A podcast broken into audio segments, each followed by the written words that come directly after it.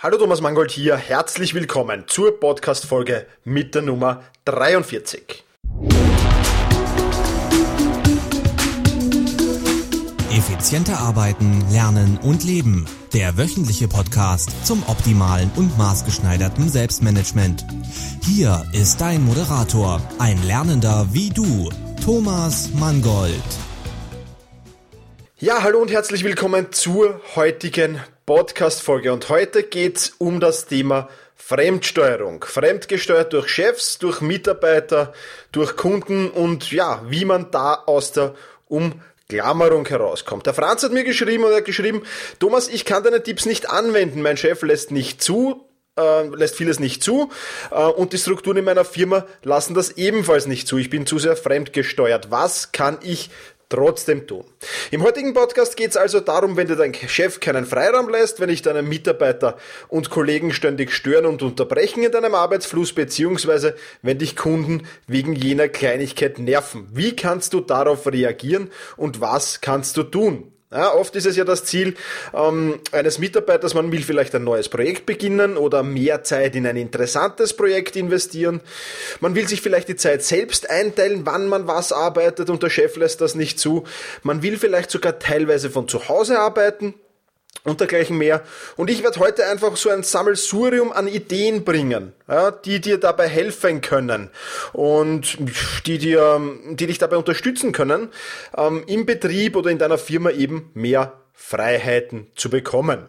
Ja, also es wird jetzt sicher nicht jeder Tipp und jeder, ähm, ja, jeder, jeder Vorschlag, den ich hier bringe, für dich anwendbar sein. Für dich und deine Situation und für deine Firma oder dein, dein Unternehmen, in dem du arbeitest, anwendbar sein. Aber wie im Selbstmanagement generell empfehle ich dir auch hier, nimm dir einfach das, was du brauchst und das, was du anwenden kannst, heraus. Das wird sicher der eine oder andere Tipp und Trick dabei sein, denke ich. Das nimm dir heraus und alles andere lässt du eben mal vorübergehend beiseite.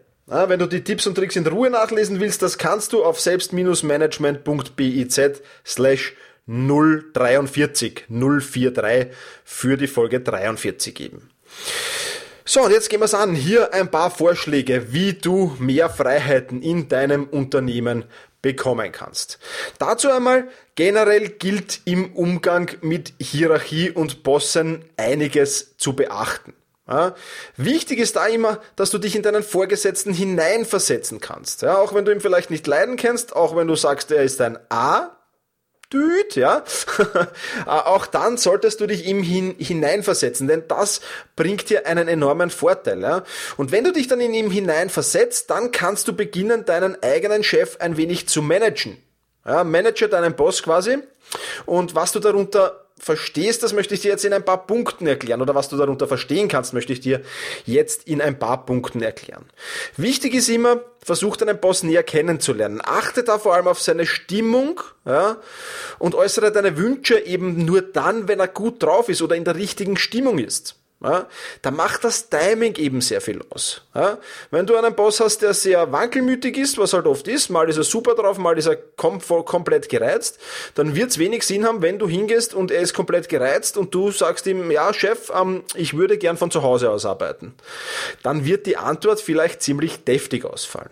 Also, achte auf seine Stimmungen und ja, achte auch ein bisschen darauf, wie er in ähnlichen Fällen bisher entschieden hat. Ja, und was da für Argumente dabei waren, du hast einen Wunsch, du gehst mit einem Wunsch zu deinem Chef und da achtest du eben, was in der Vergangenheit schon gut gegangen ist und was nicht gut gegangen ist. Auch das gehört natürlich dazu. Dann würde ich dir sehr empfehlen, verwende seine eigenen Worte und mach seine Argumente zu deinen Waffen. Wenn er zum Beispiel sagt, ja, die Abteilung muss die Produktivität erhöhen, ich erwarte von jedem Mitarbeiter, dass er seine Produktivität und seine Effizienz erhöht. Das sind ja so Worte, die Bosse im Prinzip sehr gerne sagen.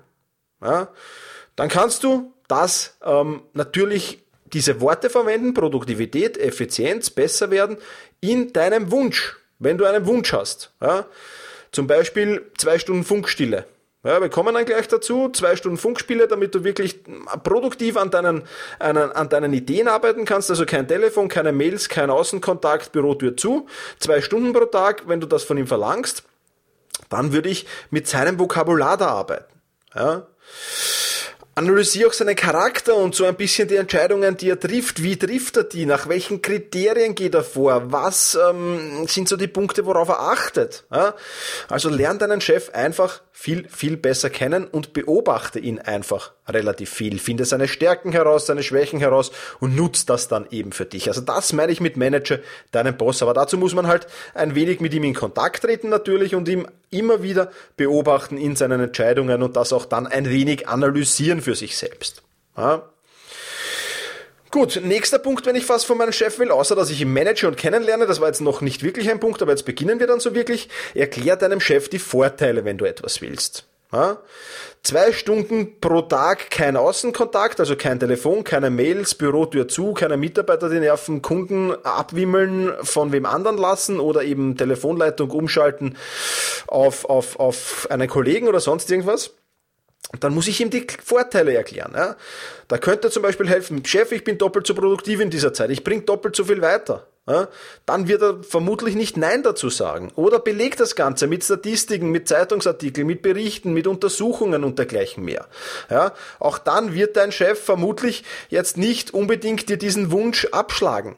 Ja, wenn du das wirklich erklärst, ja, nur hinzugehen und sagen, hey, Chef, ich würde gern zwei Stunden die Bürotür zusperren und, und da würde ich dann so eben arbeiten. Ja, das wird vielleicht ein bisschen wenig sein. Also erklär immer, warum das so ist und welchen Nutzen hat das Unternehmen, hat dein Chef dann davon. Nächster Punkt, trau dich. Ja, mehr als ein Nein kann nicht passieren. Ich höre das immer wieder. Ah, ich, ich, ich würde meinem Chef gern fragen, aber ich traue mich einfach nicht. Was ist denn das Worst-Case-Szenario? Was kann denn am schlimmsten passieren? Er kann Nein dazu sagen. Dann sagst du, okay, ist in Ordnung, passt. Ja, kann man nichts machen. Trotzdem danke fürs Gespräch oder so irgendwie, ja.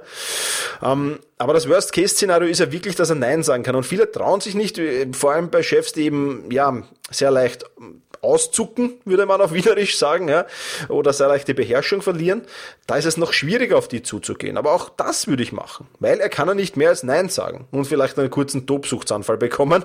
Das wäre dann vielleicht nicht so gut, aber wenn die Frage halbwegs vernünftig ist, wird das ja vermutlich nicht passieren. Ja. Und ähm, auch wenn er mal Nein sagt, ja, versuche es nach einiger Zeit mit einer anderen, vielleicht ähnlichen Idee nochmal. Ja?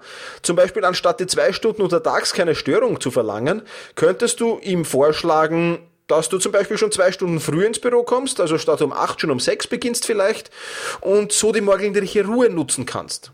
Ja? Vielleicht sagt er dazu ja. Würde das jetzt nicht gleich im selben Gespräch machen, aber ein paar Wochen später ist das durchaus legitim. Also, zweiter Tipp, trau dich einfach mehr. Dritter Tipp, Verkaufe deinem Chef die Idee so, als wäre es seine. Ja, das ist dann wieder, da komme ich wieder, schlag ihm mit seinen eigenen Waffen und Worten, was ich vorher schon so ein bisschen beim Manager deinen Chef erzählt habe. Ja.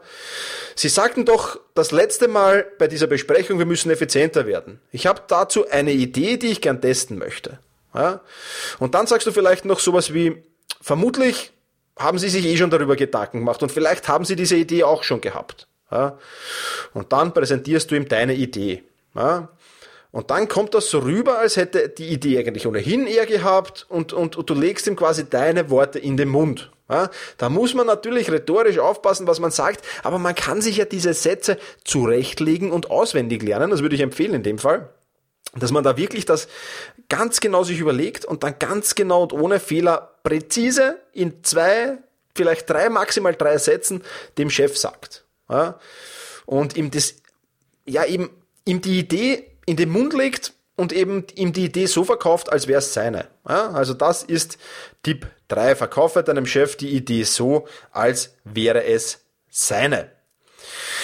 Idee 4, steigt dein Chef nicht gleich darauf ein, versuch's mit einem Testzeitraum. Ja, auch das wirkt immer ganz gut.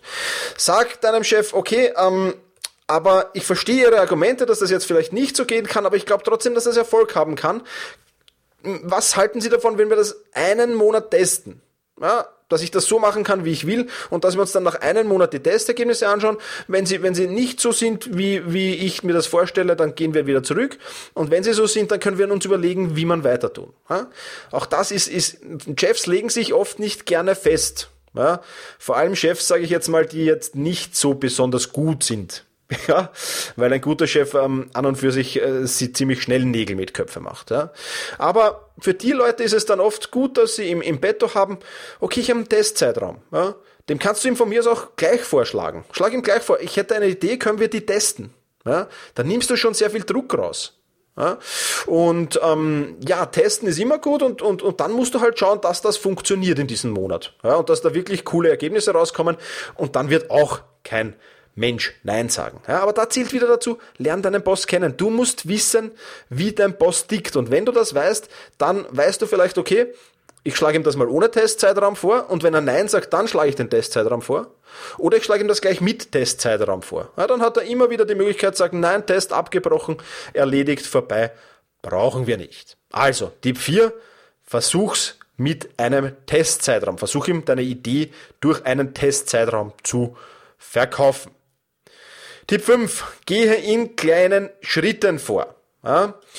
Ähm, überfordere deinen Chef nicht. Ja? Starte mit kleinen Veränderungen und leg dann immer wieder nach. Ja?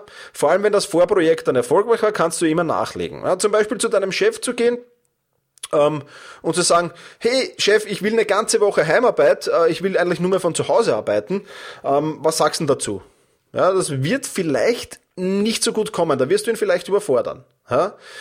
Ähm, aber wenn du vielleicht sagst, ähm, hey Chef, ein Tag daheim arbeiten, vier Tage im Büro, ich gebe daheim Vollgas, ich kann da ungestört arbeiten, ich bin da einfach besser. Und wenn du dann wirklich deine Produktivität darlegst, dann kannst du nach einem Monat sagen, hey Chef, der eine Tag funktioniert so super, können wir nicht zwei oder drei daraus machen? Ja? Und irgendwann bist du dann auf der, auf der Woche vielleicht oder bist du dann auf vier Tagen, weil äh, bei dieser Heimarbeit muss man ja in der Regel oder sollte man dann doch ein paar Stunden zumindest im Büro verbringen. Und dann hast du ihn soweit. Also in kleinen Schritten nach vorne arbeiten, mit kleinen Schritten da weitergehen. Und dann hast du zu Hause die Möglichkeit wieder effizienter zu arbeiten, an deinen Projekten zu arbeiten, an dem zu arbeiten, was dir Spaß macht. Viel mehr als im Büro natürlich dann. Ähm, sechster Tipp. Fordere viel und rudere dann zurück. Ja, das ist so die Gegenstrategie. Ja, es gilt wieder, du musst deinen Chef kennen. Vielleicht macht es auch Sinn, dass du ihm sagst, hey Chef, ich will jetzt die ganze Woche Heimarbeit machen. Und der sagt dann, na, bist narrisch, ja, auf Wienerisch. Also nein, sicher nicht, ja. Sind Sie verrückt? Und dann sagst, ja, okay, wenn es die ganze Woche nicht sein kann, kann es wenigstens ein Tag sein. Ja?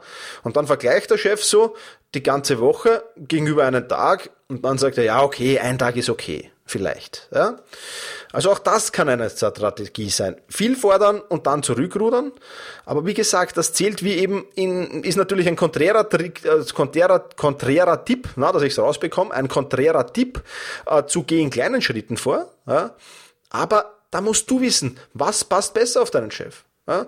Beim einen macht es Sinn, in kleinen Schritten vorzugehen, beim anderen macht es Sinn, ich überfahre ihn erstmal und gehe dann ein wenig zurück und rudere dann ein wenig zurück und ähm, ja, sie dann, dann sagt er vielleicht, okay, ein Tag, puh, das passt. Ja? Also, Tipp 6, fordere viel und rudere dann zurück. Strategie 7 oder Tipp 7. Delegiere mehr und schaffe dir so mehr Freiräume. Ja? Vor allem in Firmen mit Hierarchie hat, hast du vielleicht Untergebene, also Mitarbeiter, die dir zugeordnet sind, hast vielleicht sogar eine Sekretärin. Ja? Trotzdem tun sich viele schwer, Arbeiten zu delegieren. Ja? Erstens einmal ein Punkt, dass die Einschulung sehr viel Zeit kostet. Ja, na klar, wenn ich jemandem was beibringen will, dann muss ich erstmal Zeit investieren, um dann in weiterer Folge Zeit unter Anführungszeichen zu gewinnen, weil der ja jetzt meine Arbeit macht. Aber im ersten Moment ist es natürlich ein Mehraufwand, weil ich muss den Kollegen oder die Kollegin einschulen in dem, was es tut. Das kann vielleicht unkompliziert sein und in einer, ein, ein, paar Worten erledigt sein. Das kann aber vielleicht auch mal ein, zwei Tage oder, oder vielleicht sogar eine Woche in Anspruch nehmen. Ja, damit er alles kennenlernt und alles weiß. Aber habe ich diese Zeit einmal investiert, dann habe ich doch hinten nach viel, viel mehr Freizeit, weil mir der vielleicht, weiß ich nicht, fünf Wochenstunden jetzt abnimmt an meiner Arbeit und ich diese fünf Wochenstunden sinnvoller oder effizienter oder produktiver verwenden kann. Also auch da schaffe ich mir mehr Zeit, um dann eben meine ähm, unter Anführungszeichen wichtigeren Arbeiten zu erledigen. Genauso wenn ich eine Sekretärin habe, natürlich. Oder untergebene Mitarbeiter. Die schule ich ein und dann passt das schon. Und es gibt ja auch oft beim Delegieren diesen, diesen berühmten Glaubenssatz. Das kann nur ich richtig machen. Ja? Oder diese Arbeit mache nur ich so, wie ich es will. Ja? Meistens ist dieser Glaubenssatz sehr, sehr schnell und sehr, sehr leicht äh, zu entkräften. Weil wenn man jemanden gut einschult und ihm wirklich alles mitgibt, warum soll der die Arbeit dann nicht so machen können wie ich selbst? Ja? Und ich qualifizierte Mitarbeiter habe, wird das kein Problem sein. Also Tipp 7, delegiere mehr und schaff dir so mehr Freiräume für andere, vielleicht wichtigere Tätigkeiten. Tipp 8, sammle ähnliche Arbeiten und arbeite sie auf einmal auf. Ja, das sind in der Regel Routinearbeiten. Ja, vor allem, wenn du Sachbearbeitertätigkeiten vielleicht hast, gibt's Sachbearbeitertätigkeit A und B und C und D und die kommen natürlich gemischt rein. Einmal kommt eine A-Arbeit, einmal kommt eine B-Arbeit, einmal kommt eine D-Arbeit, dann kommt wieder eine C-Arbeit und du arbeitest das immer kreuz und quer durch. Ja.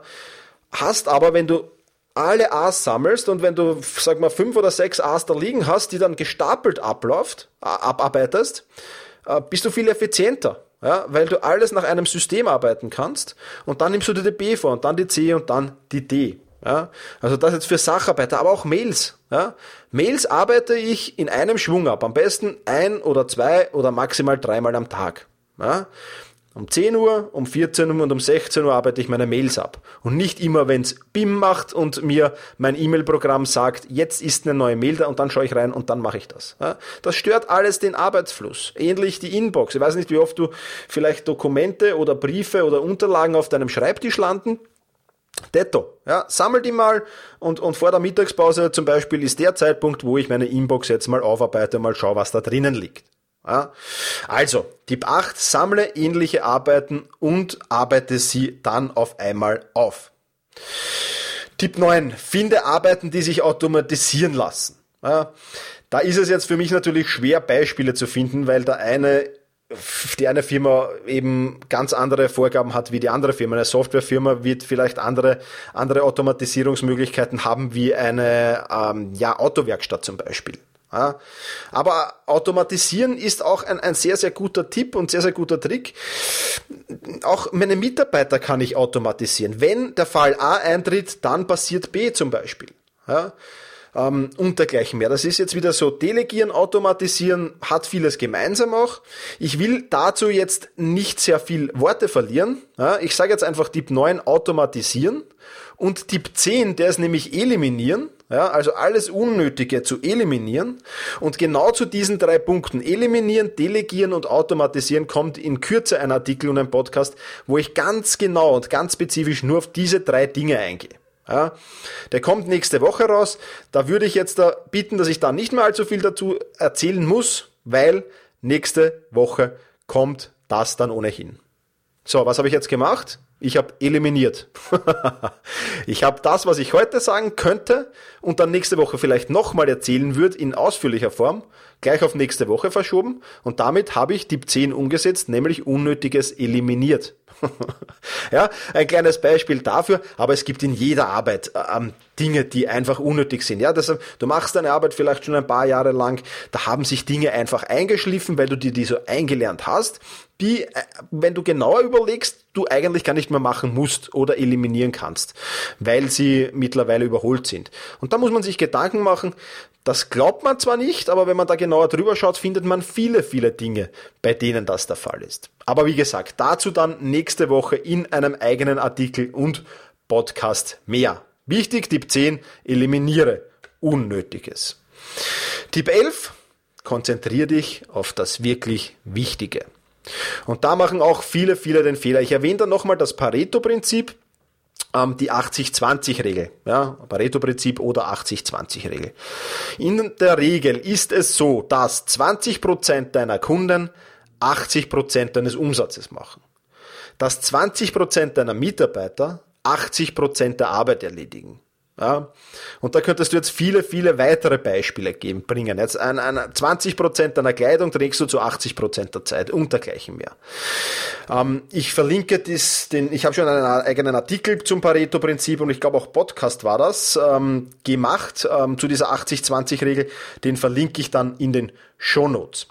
Aber ähm, wichtig, versuch diese 20% herauszufinden, die dir wichtig sind und die wirklich 80% des Outputs bringen. Und konzentrier dich auf diese 20%. Und die 80%, die vernachlässigst du. Die 80%, die nur 20% des Outputs bringen, ja, die kannst du vernachlässigen. Die 80% der Kunden, die nur 20% deines Umsatzes bringen, die kannst du eliminieren auch natürlich, machen auch viele, oder einfach vernachlässigen. Die laufen eben einfach nebenbei mit. Ja? Und so kannst du dich wirklich auf das Wesentliche konzentrieren und da werden dann auf einmal Zeitressourcen frei. Das ist wirklich sensationell, ja. Und, und immer wieder, wenn ich, wenn ich Leute da drauf schauen lasse oder wenn ich selbst bei mir immer wieder drauf schaue, in verschiedenen Themenbereichen, diese 80-20-Regel, die tritt in, in wahnsinnig vielen Lebenslagen auf. Wenn ich da da immer drauf schaue, äh, dann greife ich mir auf den Kopf und denke mir, oh mein Gott, was habe ich da eigentlich für viel Unwichtiges, so viel Zeit investiert? Und ich bin mir sicher, es geht dir auch so. Ja, also versuch das ein wenig herauszufinden, schau immer wieder so drüber. 80-20-Regel, Pareto-Prinzip, was mache ich da jetzt eigentlich gerade? Und dann, ähm, ja, wirst du, wirst du einiges kennenlernen. Äh, über dich und über deine Arbeit. also Tipp 11, konzentriere dich auf das wirklich Wichtige. Tipp 12, arbeite zu Zeiten, zu denen noch kein Büro ist. Ja, ich habe das vorher schon erwähnt, wenn das möglich ist, arbeite früh abends, äh, früh morgens, Entschuldige, und spät abends natürlich. Also wenn die anderen noch schlafen vielleicht oder wenn die anderen schon im Feierabend sind, da hast du Ruhe und da bist du ungestört und da bist du produktiv. Ja, muss natürlich äh, möglich sein in deiner Firma, ganz klar, muss auch für dich privat möglich sein, aber in der Regel sind das generell in den Morgenstunden, wo noch äh, die meisten noch nicht im Büro sind, wo das Telefon noch nicht läutet, wo du noch keine E-Mails in deinem E-Mail-Eingang empfängst, außer die, die von gestern noch übergeblieben sind. Ähm, da ist es wirklich am besten und am idealsten zum Arbeiten. Und wenn du dir diese, diese ein, zwei Stunden am Morgen Zeit nimmst und diese Zeit investierst und dir da wirklich den Großteil deiner Arbeit erledigst, ja, und das wird möglich sein, weil du ungestört bist und weil du viel, viel produktiver und viel, viel effizienter bist, dann wirst du den ganzen restlichen Tag von diesen ein, zwei Stunden zehren. Und ich sage sogar so, die verdoppeln sich. Ja, also diese ein, zwei Stunden Zeit, die du da in der Früh investierst, die Zeit ersparst du dir in vier oder fünf Stunden dann am Nachmittag, die du investieren müsstest. Ja, also, die 12 arbeite zu Zeiten, zu denen noch keiner im Büro ist. Ja, letzter Tipp und 13. Tipp, halte Meetings im Stehen ab. Ja, wenn du Vorgesetzter bist oder ähm, wenn du deinen Chef dahingehend beeinflussen kannst, wenn du ihn wieder nicht fragst, hey Chef, können wir nicht mal das Meeting im Stehen abhalten, du wirst sehen, es wird viel, viel flotter gehen. Weil du die ganzen, in Wien sagt man dazu Dampfplauderer, ne? das sind die, die sich wahnsinnig gern röden hören und wahnsinnig umschweifend und ausschweifend alles erklären. Und, und das, was sie vielleicht in zwei Minuten sagen könnten, wenn es gut geht, in einer 15 Minuten Ansprache gesagt haben, ja, die wirst du mit diesem kleinen Trick sehr, sehr schnell zum Verstummen bringen. Und ähm, daher empfehle ich dir, halte Meetings, wenn möglich, im Stehen ab. Noch besser, den Tipp habe ich aus der Biografie von Steve Jobs, Steve Jobs vom Apple-Gründer, halte Meetings im Gehen ab. Ja, weil da kommt dann nämlich noch dazu, dass du ähm, so ein wenig im Lernpuls bist ja, und dadurch wieder kreativer, produktiver, effizienter bist. Ja. Also, falls du es selbst entscheiden kannst oder falls du deinem Boss, Boss deinem Chef einen kleinen Tipp geben kannst, halte Meetings im Stehen ab. Ja, das waren's, die 13 Tipps, die ich dir mitgeben kann. Ich hoffe, mit diesen Tipps und Strategien solltest du es schaffen, dich so ein bisschen aus der Umklammerung zu lösen und dir zumindest teilweise so ein wenig Zeit für Dinge ähm, ja, zu schaffen, die du gerne machst, die, dir besonders wichtig sind in deinem Job und die du ja so schnell umsetzen kannst und die dir in deiner Produktivität und Effizienz ganz einfach helfen. Versuch aber nicht jetzt, wenn du sagst, okay, super, da haben fünf Tipps, die passen jetzt auf mich, ja, versuch nicht jetzt alle fünf Tipps oder alle, weiß nicht, sieben Tipps, wenn die auf dich passen, ähm, auf einmal umzusetzen, ja, sondern geh da auch Step by Step vor. Denn ähm, versuchst du da alles auf einmal zu realisieren, wirst du nicht nur dein berufliches Umfeld überfordern möglicherweise, sondern vielleicht auch dich selbst. Ja, also setz das Step by Step um, notiere das auf deiner To-Do-Liste und bring so jeden Monat hm, ein, ein neues Ding rein, ähm, einen neuen Tipp oder eine neue Strategie rein, die dir hilft, deine Arbeit in der Firma äh, produktiver, effizienter zu gestalten und somit deine Produktivität und Effizienz zu steigern und vielleicht damit verbunden sogar auch die Produktivität und Effizienz deiner Kollegen, äh, deiner Vorgesetzten, deiner Abteilung oder was auch immer. Ja? Also ich sehe schon, du wirst Mitarbeiter des Jahres sein. ja, das war's äh, von diesem Podcast. Bevor ich diesen Podcast schließe, möchte ich dich noch einladen, dir mir auf Facebook, Google Plus oder auf Twitter zu folgen, denn da ist gerade mein, ja, Realtime-Experiment am Laufen. Ich übe ja gerade 15 Minuten pro Tag das schneller Lesen und habe schon einen riesen Fortschritt gemacht, habe mich von 300 auf 340 Wörter pro Minute gesteigert. Und das in, mm, ja, in 15 Tagen, also in der Hälfte der Zeit. Ich habe dann noch 15 Tage im April. Ja, das ist das April-Projekt. Und ähm, wenn du da mitverfolgen willst, ich veröffentliche da ja ein bis zweimal pro Woche so ein Video-Update oder, oder eine kurze, kurze Statusmeldung, wie es mir geht, dann folge mir bitte auf Google Plus, Twitter oder auf Facebook. Und dann bitte ich dich noch einmal, mich äh, beziehungsweise diesen Podcast hier auf ähm, iTunes zu bewerten. Ja, und ähm, mir einfach mitzuteilen in einer Rezension, ähm, was du von diesem Podcast hältst. Ja, würde mich natürlich freuen, wenn du den mit vier oder fünf Sternen bewertest. Wenn du nicht so zufrieden bist, dann kannst du natürlich auch gern weniger Sterne bewerten, ganz klar. Aber ähm, ja, ich denke, wenn du Stammhörer dieses Podcasts bist, dann wirst du zufrieden sein damit. Also bewerte den mit, mit, mit ein paar Sternen, wenn möglich, und schreib mir eine kurze Rezension. Was gefällt dir an meinem Podcast? Was ist so ein bisschen verbesserungswürdig? Und wenn du das bei iTunes machst, dann verlose ich bis Ende April, also wer das bis Ende April macht, dann verlose ich ein Buch. Ja, nämlich das Buch Bestnote, Lernerfolg verdoppeln, Prüfungsangst halbieren von Martin Krengel. Das ist so ein wenig das Thema, das ich im Podcast Folge 33 behandelt habe, nämlich effizienter Lernen.